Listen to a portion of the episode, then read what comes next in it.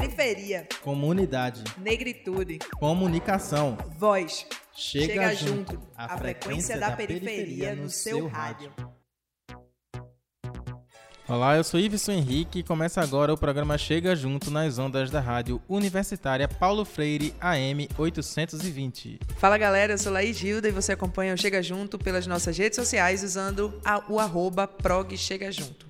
Nós estamos em todos os agregadores de podcast, como Spotify, Deezer, iTunes, Google Podcasts, e você também pode nos ouvir no YouTube. É só pesquisar Programa Chega Junto. E caso você queira sugerir alguma pauta, é só é mandar mensagem pra gente pelas nossas redes sociais. A gente tá no Twitter, Facebook, Instagram e tu ainda pode mandar também pelo nosso e-mail, o produção chega junto gmail.com. Lembrando que o produção é sem cedilha e sem tio. E no programa de hoje vamos falar sobre a coletiva Abaiomi Juristas Negras. Exatamente. O documento final do primeiro encontro nacional de juízas e juízes negros sintetizou as reivindicações dos participantes do evento por mais representação dos negros na justiça brasileira. Isso, e essa carta ela inclui um pedido pela criação de uma Secretaria de Igualdade Racial na estrutura da Associação dos Magistrados Brasileiros, a AMB, entre outras medidas com o objetivo de efetivar políticas afirmativas no Poder Judiciário, como a inclusão de avaliadores negros nas bancas de concurso para ingresso na magistratura.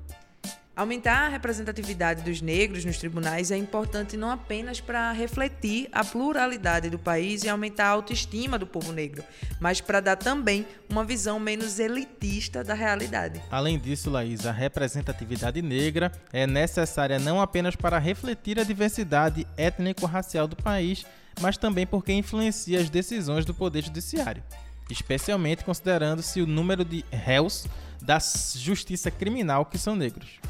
Criada há quatro meses, a coletiva Biomi Juristas Negras nasceu para confrontar estrategicamente o racismo estrutural e institucional nos órgãos que compõem o sistema de justiça brasileiro. A Bayomi, que na língua iorubá significa encontro precioso, é um grupo formado por advogadas afrofeministas que atuam para quebrar as políticas de silêncio racial, revelando o impacto do direito e as consequências da branquitude na manutenção das opressões à população negra. O grupo prepara juristas negras para se tornarem juízas, procuradoras, promotoras, delegadas e demais posições estratégicas de poder. Pronto, já falamos até demais sobre elas, né? Vamos começar logo essa entrevista. Mas vamos esperar só mais um pouquinho que primeiro a gente vai de música. Com vocês, Linda e Preta de Nara Couto. Linda e preta, eclipse da rua. Linda e preta, esconde sol e lua. Linda e preta, você, você, você virá. Do céu de manhã cedo acorda o mar. Meu mundo começa só depois que te encontrar. Seu cabelo black dá um em meu olhar. Canta essa canção só pra dizer que você.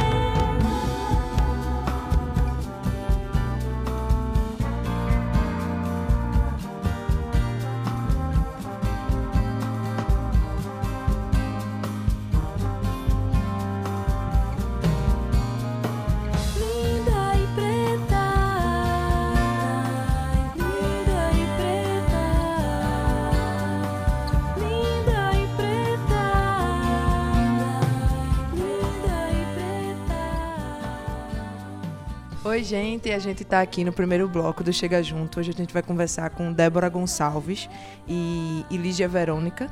Né? Eu queria primeiro agradecer é, a vocês por, por estar participando do programa e aproveitar também para vocês se apresentarem para quem está ouvindo a gente, né? É, se apresentarem assim, falando um pouquinho da trajetória de vocês antes da Biomi.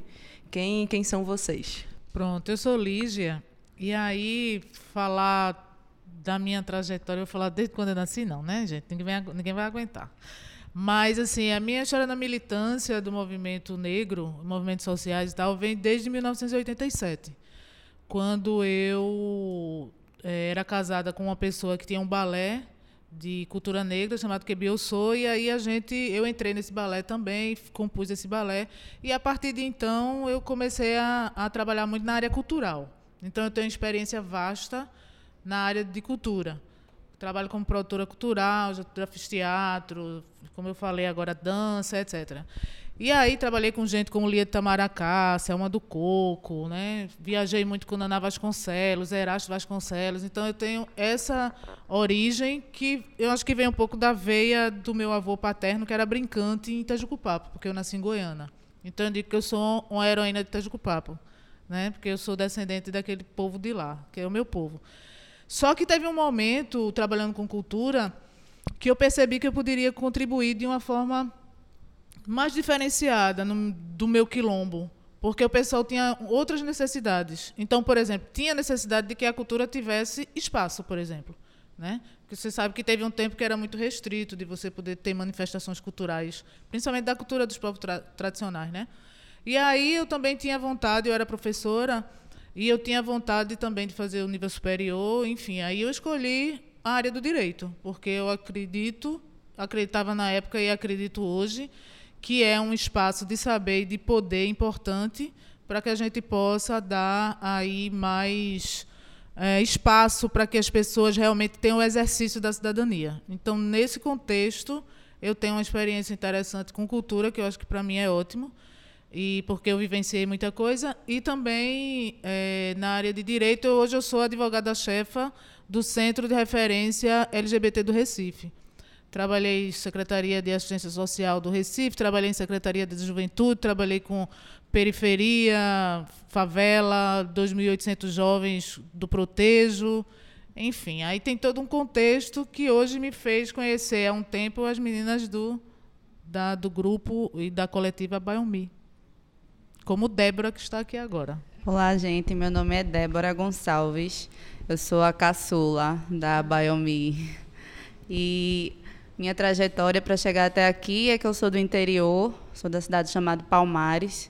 E desde criança eu sempre tive o sonho de ser advogada, devido a influências da minha prima. E aí vim para a capital, consegui estudar, fazer faculdade. E depois que me formei, que virei advogada, eu conheci as meninas na OAB, no, na Comissão de Igualdade Racial, que hoje eu sou secretária dessa comissão, e foi lá o nosso primeiro encontro. Todas fazem parte da comissão, praticamente todas, né? Fazem parte da Comissão de Igualdade Racial da OAB Pernambuco. É, meninas, a gente começou o programa contando um pouco de como funciona o, o Poder Judiciário aqui no Brasil. É, a gente acha interessante que vocês explanassem um pouco mais de como funciona esse sistema aqui no Brasil. Juízes, promotores, procuradores, advogados. Deixa um pouco mais claro para os nossos ouvintes como é que funciona. Eu acho interessante começar falando que não há hierarquia entre a pessoa que é advogada, a pessoa que é juíza, a pessoa que é promotora. Não há hierarquia. O que há é atribuição de poder. Então, assim, eu, se eu entro na audiência como advogada, eu entro com o poder de garantir que seja feita tipo ampla defesa e tal e falar em nome falar com, junto com a pessoa que eu estou ali defendendo mas a decisão vem de outra pessoa que é justamente quem tem que é a pessoa da magistratura que são juízes e, ju, e juízas. Então existe eu acho que na verdade embora não tenha hierarquia né o que existe são espaços ocupados de poder né? E isso, inclusive, é uma estratégia nossa da Abaiomi, que é justamente que a gente consiga, como mulheres negras, ocupar esses espaços de poder que são de, de enorme decisão. Né? Então, por exemplo, se o Ministério Público, que é uh, o guardião da cidadania, que é também um órgão acusador, se ele não observa um contexto todo que há, ou ele é preconceituoso por causa da cor da pessoa, né, que está ali sendo julgada, ele não vai colaborar em nada para que aquela situação não chegue a realmente um encarceramento, por exemplo. Né? Ou então ele vai dar uma opinião de que algum tipo de. Se a gente coloca uma injúria racial, que chega num GCRIM, que é um, um juizado de pequenas causas, por exemplo, o, o, Ministério Público pode optar por não dar andamento a um determinado processo e não chegar nem numa fase que se chama transação penal. Então, assim, são, são cargos de poder, realmente. Não há hierarquia. É, é importante porque a gente também consegue, de certa forma, falar de igual para igual. com juízes, com promotoras e etc., promotores, mas as decisões não são as advogadas, né? São essas outras essas outras instâncias, digamos assim, que tomam. Então é importante que a gente chegue nesses espaços também para poder é, ter esse mudar o cenário do que acontece, né, no judiciário. Então existem procuradoras, existem é, advogadas, mas eu acho que é interessante saber que não é hierarquia e a nossa estratégia é justamente tentar ocupar esses espaços. Débora, a gente sabe que nesses espaços de poder, é, mulheres negras são minorias. Né? E aí você falou, por exemplo, que a, você decidiu se tornar advogada muito inspirado na sua prima. E aí a gente entra nessa questão de representatividade. Né?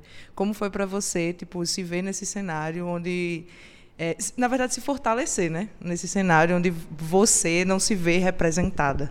É, realmente foi um diferencial, porque antes de saber o que ela fazia, eu não tinha ideia que eu conseguiria chegar nesse espaço que ela chegou. Então, ela também é uma mulher negra, também faz parte da Abaiomi, é a, inclusive a mentora do projeto, a professora Kiara Ramsey, procuradora federal.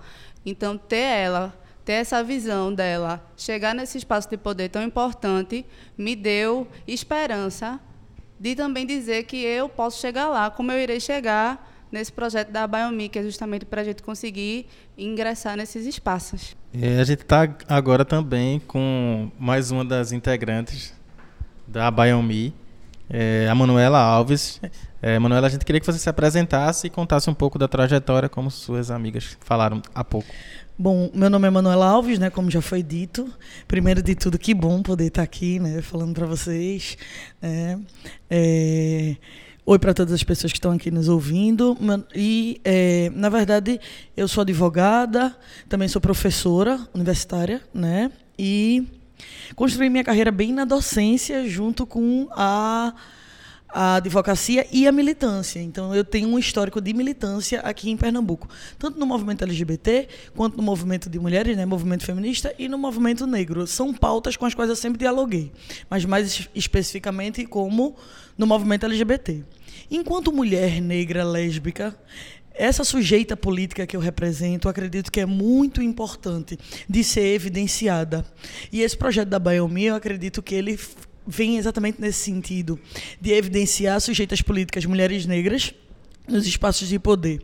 A academia é um espaço de poder, então acredito que enquanto professora participar do processo de aprendizagem de formação, né, das futuras juristas e dos futuros juristas é muito simbólico. Acredito que isso é importante.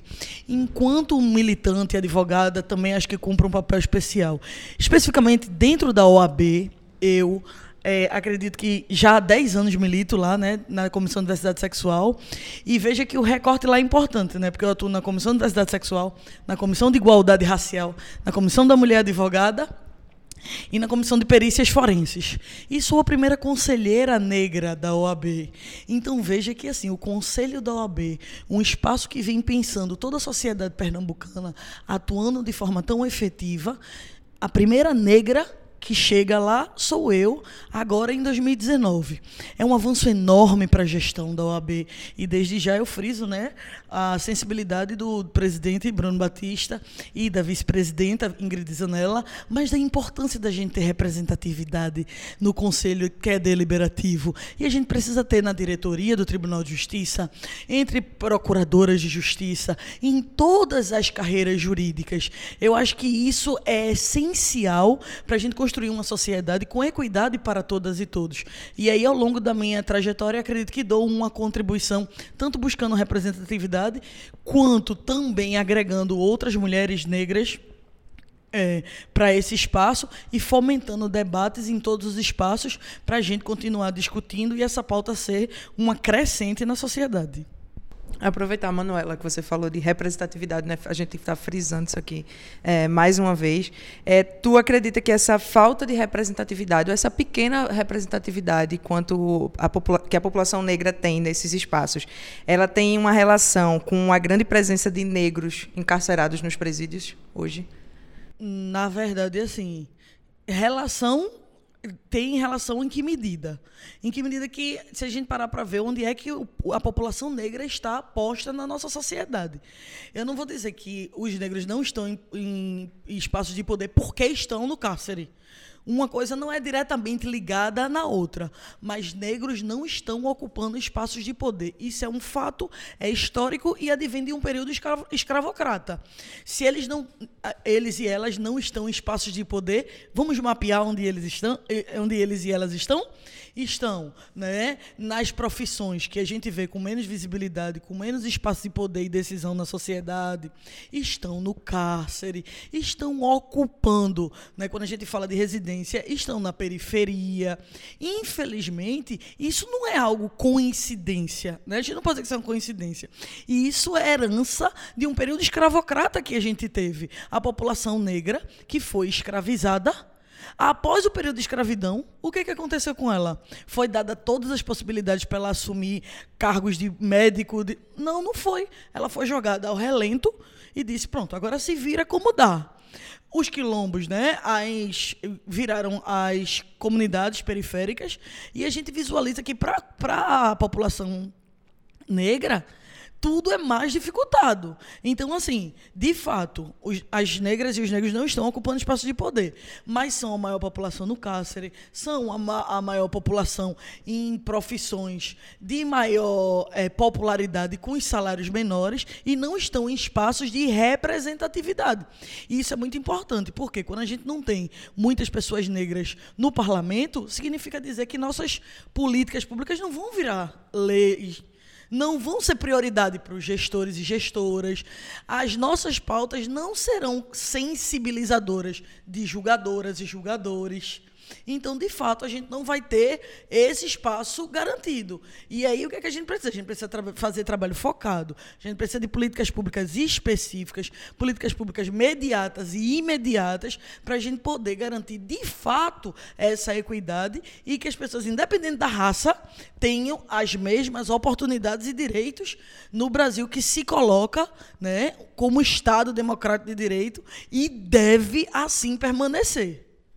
É, vocês acreditam, enquanto juristas, né, que é, a, a, o cárcere tem sido um, é, uma maneira falha de, de julgamento das pessoas? Porque a gente vê que, a gente percebe que o grande número de pessoas encarceradas são por crimes de baixo nível de periculosidade, são assaltos, tráfico de drogas. Vocês acreditam que esse tem sido meio eficiente de obter justiça?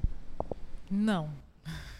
A gente acredita que não. Inclusive, a gente acredita que. Teve até uma notícia que aqui em Pernambuco, as audiências de custódia, muitas pessoas conseguiram ir para casa porque está tendo uma atuação muito grande de movimentos, de ONGs, que estão prestando atenção a isso. Será que toda pessoa negra que é pega cometendo algum delito vai ter que ser encarcerada mesmo? Né? A gente só vê a pessoa negra sendo assim. A gente não vê isso com outro tipo de, de, de cor, enfim, com a pessoa branca que a gente não vê desse jeito. A gente sabe que é uma perseguição. E tudo isso vem, como bem disse aqui a nossa companheira, dessa cultura escravo, escravocrata, né? Tudo isso vem desse, desse período. A gente tinha a lei, já, a lei da vagabundagem. Veja só, logo depois da abolição você tem uma lei que diz ninguém pode ficar na rua, tal, lei da vagabundagem. Quem é que estava na rua? Quem não tinha onde morar? Quem é que não tinha onde morar? As pessoas escravizadas.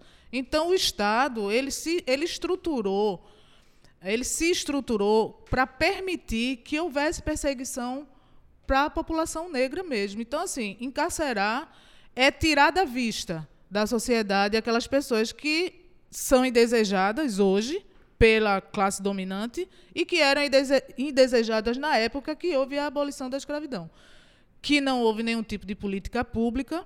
Né? Inclusive, a gente fala que o, que o movimento, o primeiro movimento social do Brasil foi o movimento abolicionista, o primeiro movimento social nacional, né? Então você vê a importância dos movimentos sociais. Por isso que eu estou dizendo agora está é, tá havendo menos, encarcer, menos encarceramento após a audiência de custódia, porque está tendo uma atuação, mesmo no momento de retrocesso que a gente está tendo, né, inegável, dos direitos, da cidadania, enfim, das liberdades, da diversidade. A gente tem uma atuação forte e são justamente esses grupos que estão sendo atacados. Os grupos que lutam pela permanência da democracia, pela, pela visibilidade das pessoas lésbicas, trans, LGBTs, enfim, das minorias do, da, do povo indígena. Né? Então, tudo isso está sendo atacado, porque existe novamente no Estado uma, um, um desejo de estruturar diferenças, enormes diferenças. Ou seja, de perpetuar poderes entre um tipo de, de gente e outra. E é todo, todo mundo é gente, né? Ninguém merece ser viver com tanta indignidade como a gente vê que está voltando, né? A gente está voltando no tempo. Isso é muito triste. Mas nós estamos aqui, firmes e fortes, como outras instituições, outros grupos, outras coletivas, para combater. A gente não vai parar, porque racistas não passarão. Fascistas não passarão, LGBTfóbicos não passarão. A gente está de olho, a gente tem ainda direitos. Nós somos cidadãs, nós somos advogadas aqui. Onde a gente puder atuar, a gente vai atuar. Na universidade, na escola, na igreja, onde a gente puder atuar, a gente vai atuar. Com cada uma pessoa que a gente puder falar, a gente vai falar, vai mobilizar, e é esse nosso propósito. É, apesar do, de a gente viver num país que é claramente racista, a gente tem um pouco da ilusão de estar numa democracia racial, né? Todos os direitos iguais a todos. É, mas a gente tem inúmeros casos de, de racismo, mas poucas condenações por esse crime. Por que é tão difícil enquadrar um crime como de racismo? É, na verdade, a democracia racial no nosso Brasil ainda é uma utopia. Infelizmente, a gente precisa dizer isso. Né? E os índices sociais, econômicos mostram isso de forma muito tranquila. O que, que acontece na prática? A gente tem um crime de racismo que, inclusive, está previsto até na Constituição, ou seja, na Carta Magna. Né? E isso eleva o, crime, né? porque na nossa Carta Magna, ou seja, é um dos, é, é um dos direcionamentos da Carta Maior. E, é, para além disso, a gente trabalha com crime de racismo e existe um estigma. Ninguém quer ser estigmatizado de racista. Essa aqui é a verdade. Mas, assim, no dia a dia, a gente tem uma sociedade impregnada de racismo. A gente tem racismo no vocabulário, a gente tem racismo nas nossas práticas, a gente tem racismo na nossa cultura, a gente sai rotulando e isso é o que a gente precisa refletir sempre. Se a gente tem, por exemplo, um esporte que advém da é, cultura negra, né? Por exemplo, é, capoeira, a gente acha logo que é coisa de maloqueiro. A gente não valoriza. O nosso vocabulário é cheio de racismo. Né? A gente fala denegrir, a gente não, que eu já excluí, mas assim, a gente socialmente fala denegrir, a gente fala samba do crioulo doido, a gente fala lista negra, a gente fala tanta coisa. Então, assim, o racismo ele é meio que impregnado na nossa sociedade. E aí eu estou falando de práticas racistas que são reiteradas e que são é, reproduzidas culturalmente de tempos em tempos. É, quando a gente tem normalmente situações que são mais é, gritantes, né? porque a gente tem situações que, por exemplo, a gente vê um crime de ódio, uma injúria racial ou um racismo que inclusive são crimes diferentes, porque a injúria ela é direcionada para uma pessoa, né, enquanto o racismo é um, seria um crime mais geral para pegar o coletivo. Primeiro de tudo, a gente vive numa sociedade que inclusive está muito estressada, porque a gente está tolhendo piadas racistas. Está nos rotulando como a era do mimimi, a geração do mimimi. Ou seja, é uma sociedade que está clamando para continuar falando piadas racistas, machistas, LGBTfóbicas. Esse é o primeiro problema que a gente tem né? A sociedade, de uma forma geral, gosta de piada com, com é, que envolve a pessoa como negro, que é, linka a pessoa negra como um macaco, que é, fala do gay de forma a debochar mesmo, de forma jocosa. A sociedade tolera isso. Isso é uma prática. Então, assim, já é algo um pouco mais complicado. Segundo, que quando a gente procura, a pessoa precisa ser empoderada para entender que aquilo é o direito dela, porque direito na nossa sociedade também é um estigma, que a população brasileira não é educada para saber os seus direitos e nem como pleiteá-los. E quando sabe seus direitos e tudo mais, a gente não encontra uma estrutura, estrutura estatal preparada para, de fato, ter sensibilidade com as demandas. Veja que mulheres em demanda de violência doméstica e familiar contra a mulher, o que mais alegam é que são maiores de vítimas de violência dentro das delega delegacias da mulher, dentro das varas de violência doméstica. Então, assim, a estrutura estatal, se você chega lá e diz, olha, ali me chamaram de gayzinho, o próprio sistema vai lá dizer, pô, tu tá aqui por causa disso, é? Ó, oh, falei, me chamaram de macaco. Porra, é sério que tu tá aqui por causa disso, é? Será que o Estado está pronto para, de fato, trazer essas demandas como suas? É um compromisso do Estado, de fato, fazer uma política para que a gente tenha sanções, né? E aí que a gente possa ter caráter educativo e repressivo dessas práticas? Isso é algo que a gente precisa refletir. É algo que você falou que eu achei muito interessante. Quando você fala, será que esse é o caminho para o desencarceramento? É, a pergunta que ele já respondeu antes. A gente, na verdade, tem uma visão distorcida, inclusive, de como é o caminho para a gente sair de onde a gente está. Primeiro que a gente acha que tudo vai resolver com prisão. E a gente não percebe que o encarceramento está deixando a gente onde a gente está. A gente precisa acabar com essa ideia de que prisão, prisão, prisão vai resolver. Até porque não cabe mais ninguém na prisão. E a prisão, inclusive as prisões cautelares, ou seja, aquelas que ainda não são definitivas, viraram a regra e não a exceção. E essa prisão que a gente tem no Brasil é um instituto que está mirando as pessoas negras. Porque um riquinho, uma pessoa branca, com condições, não está indo para a prisão cautelar, não. E muitas vezes definitiva também não. Quem está indo é o pobre, é o negro, a negra, que não pode pagar um advogado, que não pode se utilizar dos instrumentos legais que o ordenamento jurídico oferece e, de fato, está sendo punido, inclusive, até além do que deveria. Então, o sistema ele está direcionado para pegar o negro. Então, gente, vamos para uma pequena pausa e para o primeiro intervalo do Chega Junto. Voltamos já.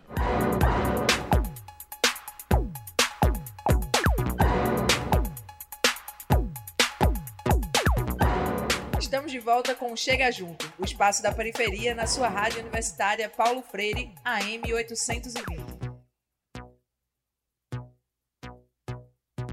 Estamos de volta com o segundo bloco do Chega Junto. A gente está conhecendo hoje a coletiva Baiomi, Juristas Negras.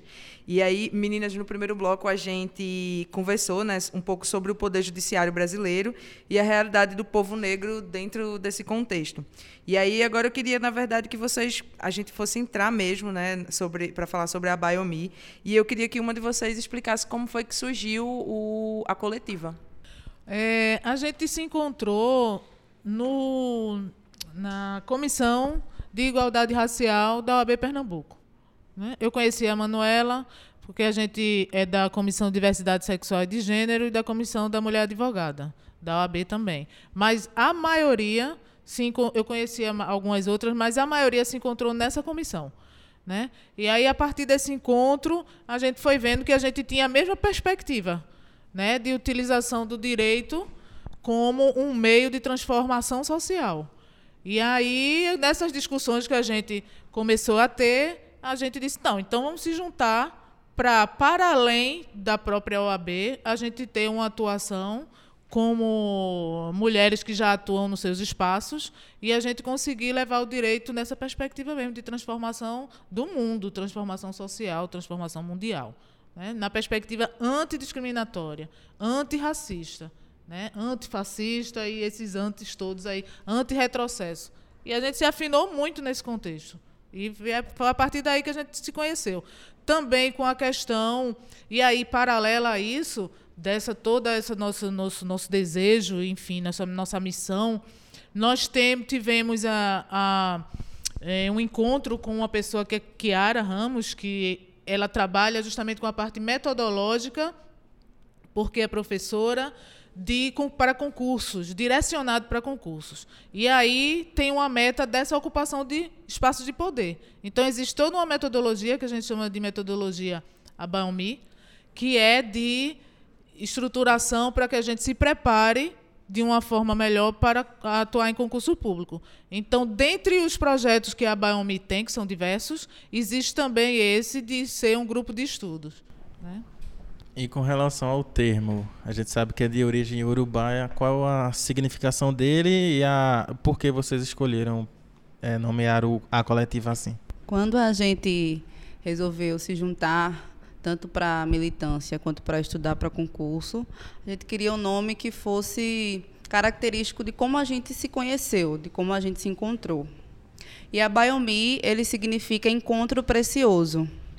Então foi o nosso encontro precioso para a gente mudar as coisas, para a gente ingressar nos espaços de poder. Então por isso que esse nome foi escolhido. Por coincidência, no dia que nós estávamos nessa reunião, tinha uma Biomi, a Biomi é uma boneca feita de pano, sem costura. Então tinha uma Biomi lá e quando a gente viu achou que era a nossa cara. Então por isso que chama a Biomi. E, e como é que funciona? Como é que são as bases metodológicas que vocês aplicam no coletivo?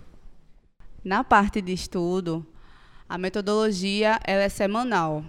A professora Kiara faz é, o roteiro da semana do que nós vamos estudar. E de segunda a sábado a gente tem que cumprir esse roteiro e devolver para ela resumos daqueles assuntos que a gente, que a gente estudou todas da Biomi estudam os mesmos assuntos. E a gente tem reuniões semanais para discutir sobre o que foi estudado, quais são as dificuldades. Então, essa é a nossa metodologia na parte de estudo. E na parte institucional, a, a, a gente dá palestras, a gente é, participa de congressos, tudo voltado é, em torno do racismo e também de outras áreas, porque como a gente falou, somos todas advogadas, especialistas em diversas áreas, então a gente não só fala sobre racismo, mas também sobre a parte jurídica. Eu queria saber assim, quais foram as primeiras dificuldades que vocês é, se depararam quando decidiram criar o grupo? Por exemplo, espaço físico para se encontrar, como vão ser essas discussões, qual local elas vão acontecer? É, na verdade, a Biomi, né? A Irmandade, uma chama de Irmandade, outra chama de coletiva. Eu gosto muito dessa ideia de Irmandade. A Irmandade a Biomi, ela é composta por mulheres negras, mas assim, são mulheres extremamente atuantes. Quando você falou aí das dificuldades, foi uma das coisas que eu fiquei logo pensando. Acho que as nossas primeiras dificuldades foi achar o tempo de todas casarem, sabe? Assim, pra gente poder olhar e dizer como é que a gente consegue conciliar o tempo de todas. Isso é uma das dificuldades, até quando a gente quer se reunir. Né? Por isso que o começo foi um pouco mais complexo, porque todas ocupam espaços, espaços de representatividade, desenvolvem atividades extremamente importantes importantes, especialmente de militância. E militância hoje é algo muito difícil de se fazer. Então, acho que isso foi algo que dificultou muito no nosso começo né, de, é, de atividade. A gente conciliar os interesses de todas. Então, os primeiros momentos foram mais complexos. Hoje, não. Hoje, a gente consegue já organizar, já tem as metas, todo mundo já sabe a metodologia, já encaminha, já sabe o dia de prestar, já sabe, já tem local. Hoje a gente já tem uma tranquilidade porque a gente já tem parceiras, como inclusive aqui a Nabucco. Não, a gente precisa de um encontro, a gente chama, a gente vem, né? Então fica bem mais tranquilo. Mas no começo a gente não tinha é, estrutura física como a Nabucco, que hoje serve como parceira, é, locais toda a disponibilidade. Hoje a gente está numa fase estabilizada. Depois que a gente conseguiu fechar isso, a gente conseguiu também. É pensar em outras atividades. A Biomi não trabalha só no estudo, né? A gente tem um grupo de estudo, a gente tem os nossos focos, mas a gente tem uma atuação política, a gente tem uma agenda positiva, a gente faz intervenções necessárias trazendo as pautas. Então, assim, a gente tem toda uma agenda, uma gama de atividades, porque a gente entende que a gente tem uma responsabilidade social. Quando ocupar os cargos e dentro do processo né, já de agora. Então, assim, a gente faz eventos, né, como, por exemplo, a gente fez junto com a Comissão de Igualdade Racial, que muitas também são da Biomi, a gente fez eventos na OAB, a gente fez eventos no Ministério, no Ministério Público Federal, a gente fomenta o debate, a gente faz a discussão, onde cada uma está com certeza vai ser trazida à pauta. E acredito que é assim que a gente tem fortalecido a Irmandade Abaiomi ao longo do tempo que ela tem sido constituída. E aí tem essa coisa de a gente ter aprovado agora o projeto da gente no edital Baobá Marielle Franco, né? E aí é uma vitória, porque assim a gente vai conseguir dar uma amplitude interessante para o que a gente estava pensando. Né? De, aí é um dos primeiros, das primeiras coisas, porque na, a gente está junta espiritualmente desde sempre, porque assim não é possível, porque tem muita afinidade, a gente tem muita afinidade de pensamento no que a gente quer, no que a gente espera do mundo e tal. Mas efetivamente a Biomi ela está junto há quatro meses. Em quatro meses a gente conseguiu fazer muita coisa, porque a gente já vem fazendo. Então só que agora a gente faz junta. A gente fazia onde a gente estava, e agora a gente faz junta. E dentre essas coisas, a gente teve uma vitória de ter conseguido aprovar esse projeto, que é dentro do edital Baobá, né? Que, enfim, para a gente é uma alegria muito grande. Eu queria falar só um pouquinho mais do, da palavra Baomi, que eu acho tão interessante, porque ela é essa boneca, que é o boneco que era feito no, no, nos navios negreiros, né? Tem essa questão muito forte, assim. Tem uma, uma a gente não está aqui por acaso, a gente não fala da questão racial por acaso. A gente fala é, essa, esse, esse símbolo ele era dado a crianças que estavam num navio negreiro e que estavam perdendo seus pais e suas mães. Então, assim, eram pessoas que chegavam da sua terra e que vinham e que alguém oferecia. Por isso que esse encontro precioso era quando alguém, claro, os próprios negros e negras, Observavam aquela criança lá solitária, dentro de toda a sua dor, que já tinha a sua, via aquela criança, se encontrava com ela e trazia algo que dissesse: olha, você veio de África, nós estamos juntos, um butu, né?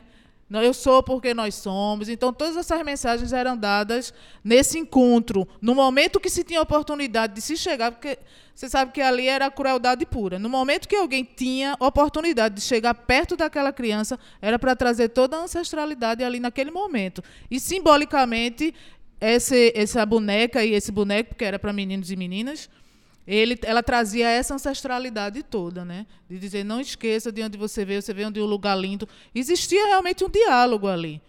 Você veio de um lugar lindo, você, você veio de um lugar onde, tinha, onde tem reis e rainhas. Né? Nunca deixe com que digam que você não é um ser humano. Então, essas mensagens eram passadas assim através desse símbolo que é a Baomé. Então, não deixa de ser um encontro precioso de fortalecimento mesmo, né? com uma missão bem importante e bem forte.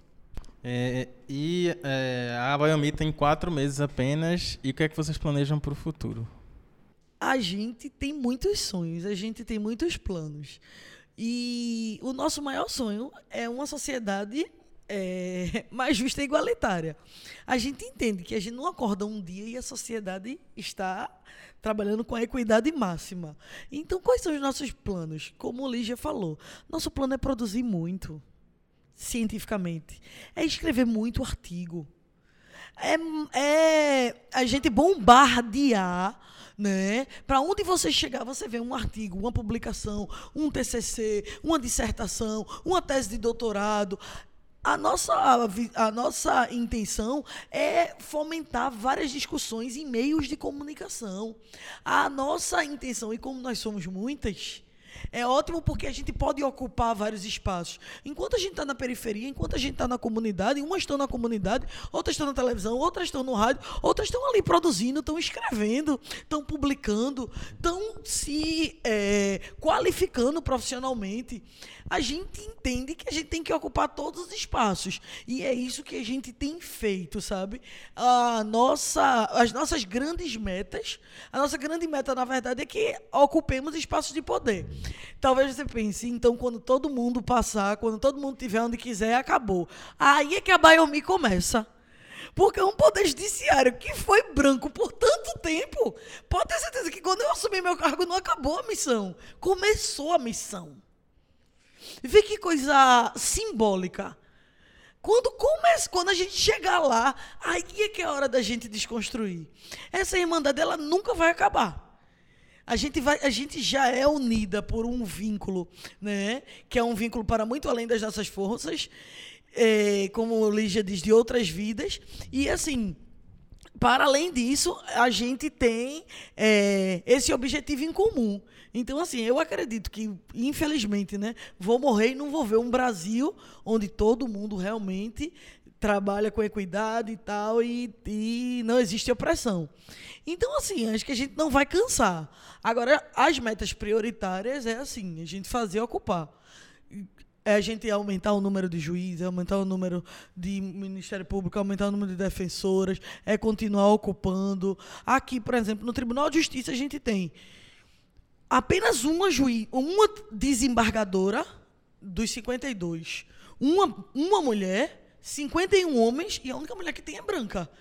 Tu acha que a gente não tem muito para caminhar? Acho que a gente vai parar. A gente não vai parar, mas assim, pode ter certeza que buscar botar uma de nós no STF é uma meta bem boa. pois é, o céu é o nosso limite. E acredito que. É... É, a gente está só no começo, a gente é muito novinha, né? Enquanto instituição. Mas a gente tem muita garra, a gente tem muitos sonhos e a gente com certeza partilha de uma força absurda. A força de quem sonha por um mundo justo. E quando, já dizia Angela Davis, né? Quando uma mulher negra se move, toda a estrutura da sociedade se move com ela. Imagina quando 10 mulheres negras se movem. né? Então a gente a nossa meta é fazer transformações em todas as esferas, em todos os aspectos. Eu queria saber se vocês têm, por exemplo, um critério em relação assim, quem pode procurar a Biomi para alguma ajuda, é, em relação a, por exemplo, parceria. Quem, quem pode ser esses parceiros? Como, como é que vocês costumam lidar com isso? Pessoas que não são racistas, que não são fascistas, que não são machistas, pode chegar junto, que a gente está todo mundo junto. Não tem isso, não. Se for para transformar o mundo num, num mundo melhor, a gente está nesse contexto. Então não tem nenhum tipo de preconceito nesse sentido, não. Pode chegar junto que a gente vai fazer as parcerias. E aí, já aproveitando, assim, quem são os parceiros de vocês hoje? Você falou já da Faculdade Joaquim Nabuco, né, Manuela? Mas, assim, outros parceiros que estão com vocês é, é, atuando, além de que vocês já citaram, de repente, para complementar mesmo, assim, e reforçar a presença deles. A gente está abrindo muita parceria, porque a gente tem quatro meses. Tem muita gente que chegou junto da gente, por exemplo, o Centro LGBT, a gente já fez reuniões lá, eu trabalho lá. É, tem o Sebrae, que a gente já chegou junto, Mulheres do Brasil, Transviver, enfim, tem lugares que a gente está conversando bastante, né? E aí isso vai se abrindo. Né? Então, o Nabucco mesmo é uma instituição que a gente tem se reunido bastante. E é uma bem próxima. Então, todos os lugares onde a gente está, porque a gente tem atuações, né? Ministério Público, a gente tem feito no Ministério Público Federal, a gente já fez duas palestras no Ministério Público Federal esse ano. A OAB, né? Tem muita gente aí. E às vezes essas parcerias costumam ser pontuais ou não, né? É, dependendo é, aí dependendo situação. existe isso, mas a gente está firmando diversas outras. Isso aí vai ser uma, uma continuidade. É, e uma outra coisa interessante, Laís, é que assim, a Biomi, ela também nasce como uma grande rede. E aí a gente também tem esse apoio assim de profissionais da rede Empreender, Empreender Afro. Né? Então, assim, profissionais, por exemplo, a gente tem um, uma, uma psicóloga que, né, que é Jussara, que viu o trabalho da gente e disse, poxa, que massa, queria dar um trabalho coletivo, né? Desenvolver um trabalho coletivo com vocês para dar esse suporte. Porque a vida de concurseiro não é uma vida fácil. Né? E assim, a galera branca toda paga sua terapia, viu? Além de pagar para estar tá estudando, não precisa trabalhar, paga sua terapiazinha para não soltar. E assim, a gente tem parcerias, a gente tem parcerias para com várias profissionais, com transistas, com grupo de capoeira. Quando a gente faz, por exemplo, um evento como a gente fez na OAB, a gente teve vários parceiros artísticos. A gente a gente é uma rede, né? acho que a gente consegue conciliar vários profissionais, tanto institucionais, né? parcerias institucionais, como parcerias institucionais que são de extrema importância para a gente estar tá aqui hoje, né? E acho que isso nos orgulha muito. Agora, é uma coisa que a gente não pode deixar de dizer. É claro que a gente sempre é, dá muito valor àquelas parcerias que principalmente são de pessoas negras porque é um ciclo, né? Se a gente vai fortalecendo o povo negro e vai crescendo com o povo negro, acaba que a gente vai fazendo uma corrente do bem e de inclusão. Mas assim, a gente jamais teria preconceito com qualquer parceiro por causa de cor. A gente tem sim, como Lígia falou. Se esse preconceito, se esse parceiro é a favor de preconceito é a favor de opressão aí, realmente não anda com a gente. Mas parceria é sempre no mesmo objetivo. Se está com nossos mesmos objetivos, muito bem-vindo. A gente já está chegando no final do programa, né? E aí. Poxa! E a gente queria saber, na verdade, não sei se vocês é, têm alguma coisa para falar que a gente pode, de repente, ter passado despercebido e que vocês queiram reforçar. Acho que esse é o, é o momento para vocês. Totalmente de vocês. A gente já falou sobre as parcerias, sobre o que é a Biomi. E a gente cresceu tanto que a nossa, o método a Biomi está sendo ramificado. A gente está abrindo para outras pessoas, mulheres negras, homens negros e também mulheres e homens que não sejam negros e negras, que se juntem com a gente para estudar, para passar em concursos. Então, nós estamos abrindo turmas do método Abayomi, que é feito por nós, como é, auxiliadoras de metodologia para concurso, e eu vou deixar para a Lígia é, complementar essa minha fala sobre isso, que é muito importante. É, a gente faz um, um, trabalho de mentoria e coaching, e aí tem umas turmas que estão sendo abertas. Existem bolsas para pessoas negras, mulheres negras principalmente conseguem bolsas. Se tiver baixa renda, a gente tem esse viés também de entender todo o contexto. E também existe a questão do pagamento para as demais pessoas que podem pagar. Mas é uma metodologia interessante que, como eu acho que eu estava falando aqui no começo, mas enfim, é, existem metas que você. Existem, são quatro horas de estudo por dia, falando um pouco da metodologia propriamente dita. Você precisa de quatro horas de estudo por dia. E no final do, da semana você entrega um resumo sobre um tipo de matéria. Né? Cada, cada grupo ele fica responsável por um tipo de disciplina, por exemplo, direito penal, direito administrativo. Isso é uma coisa mais técnica né, do próprio método é, direito administrativo, é, de, estuda todas as disciplinas, mas uma ou duas pessoas fica nesse, nesse grupo de fazer os resumos, e esse resumo ele é distribuído entre todos os outros grupos. Mas aí é nesse, mais ou menos nesse tipo, porque assim, uma das coisas, mitos, né? Que se fala é de que você tem que estudar 12 horas por dia e que você não pode fazer mais nada da sua vida. E a gente tem provas de pessoas que passaram estudando somente 4 horas por dia, né? Então, nesse contexto, e de estar estudando em grupo, mesmo que sozinho na sua casa, mas sabendo que você tem um grupo de pessoas que está estudando a mesma coisa que você está estudando naquele momento. Né? Então que tem que você tem que estudar até a página 50 e você sabe que no sábado todo mundo daquele grupo vai ter estudado até a página 50 e quando vocês se encontrarem vocês vão poder discutir sobre aquele aquela disciplina, enfim, que ficou em foco lá. Então isso é o método da gente. É, tem inscrições abertas sempre pode entrar no Instagram da gente, arroba Biomi Juristas Negras, e entrar em contato e dizer que está interessado, que a gente, entra em, a gente entra em contato. E aí, enfim, a gente está aberta para poder receber todo mundo e formar mais turmas. E vamos lá, vamos ocupar esses espaços de poder e de saber e vamos nessa. A gente está chegando ao fim e, como tradição do programa, a gente queria que vocês escolhessem uma música para a gente finalizar o segundo bloco do Chega Junto.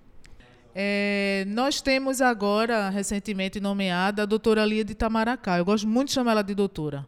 Gosto muito de falar doutora Lia de Itamaracá. Então, em homenagem à doutora Lia de Itamaracá, a música que eu escolho é Essa Ciranda Não É Minha Só.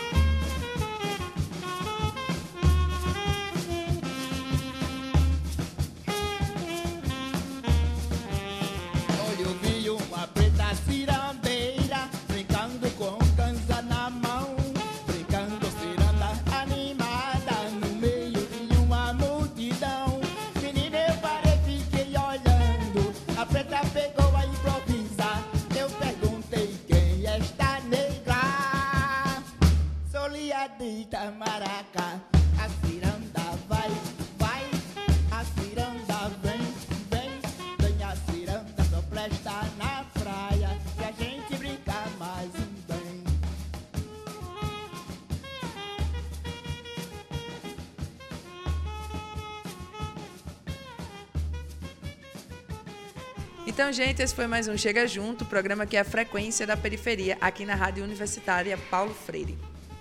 E se você quiser enviar esse programa para um amigo, é só procurar a gente nas plataformas de podcast.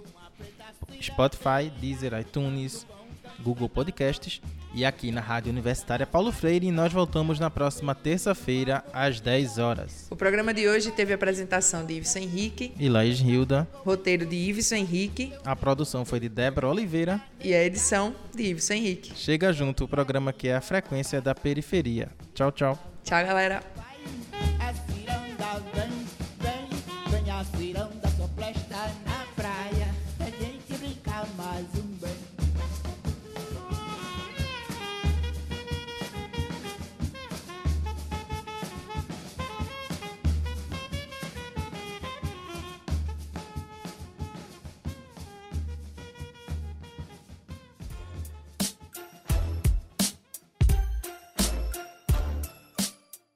Gente, esse foi mais um Chega Junto, programa que é a frequência da periferia, aqui na Rádio Universitária Paulo Freire. Tem sugestão de pauta pra gente? Quer que a gente visite o seu bairro? Manda o zap pra gente. 99658-8229. Repetindo, calma, anota aí. 99658-8229. Ou pode mandar um e-mail pra gente. É o produção chega junto gmail.com. Mas lembre, o produção é sem cedilha e sem tio. Manda pra gente.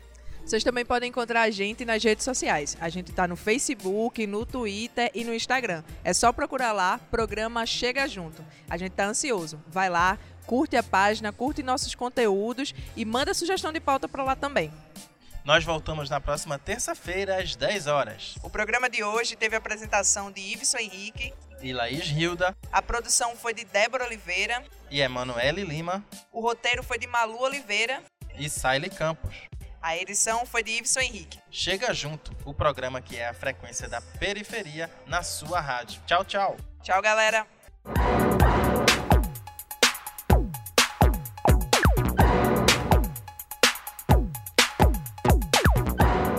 Periferia, Comunidade, negritude, comunicação. voz. Chega, Chega junto, junto, a frequência da periferia no seu rádio.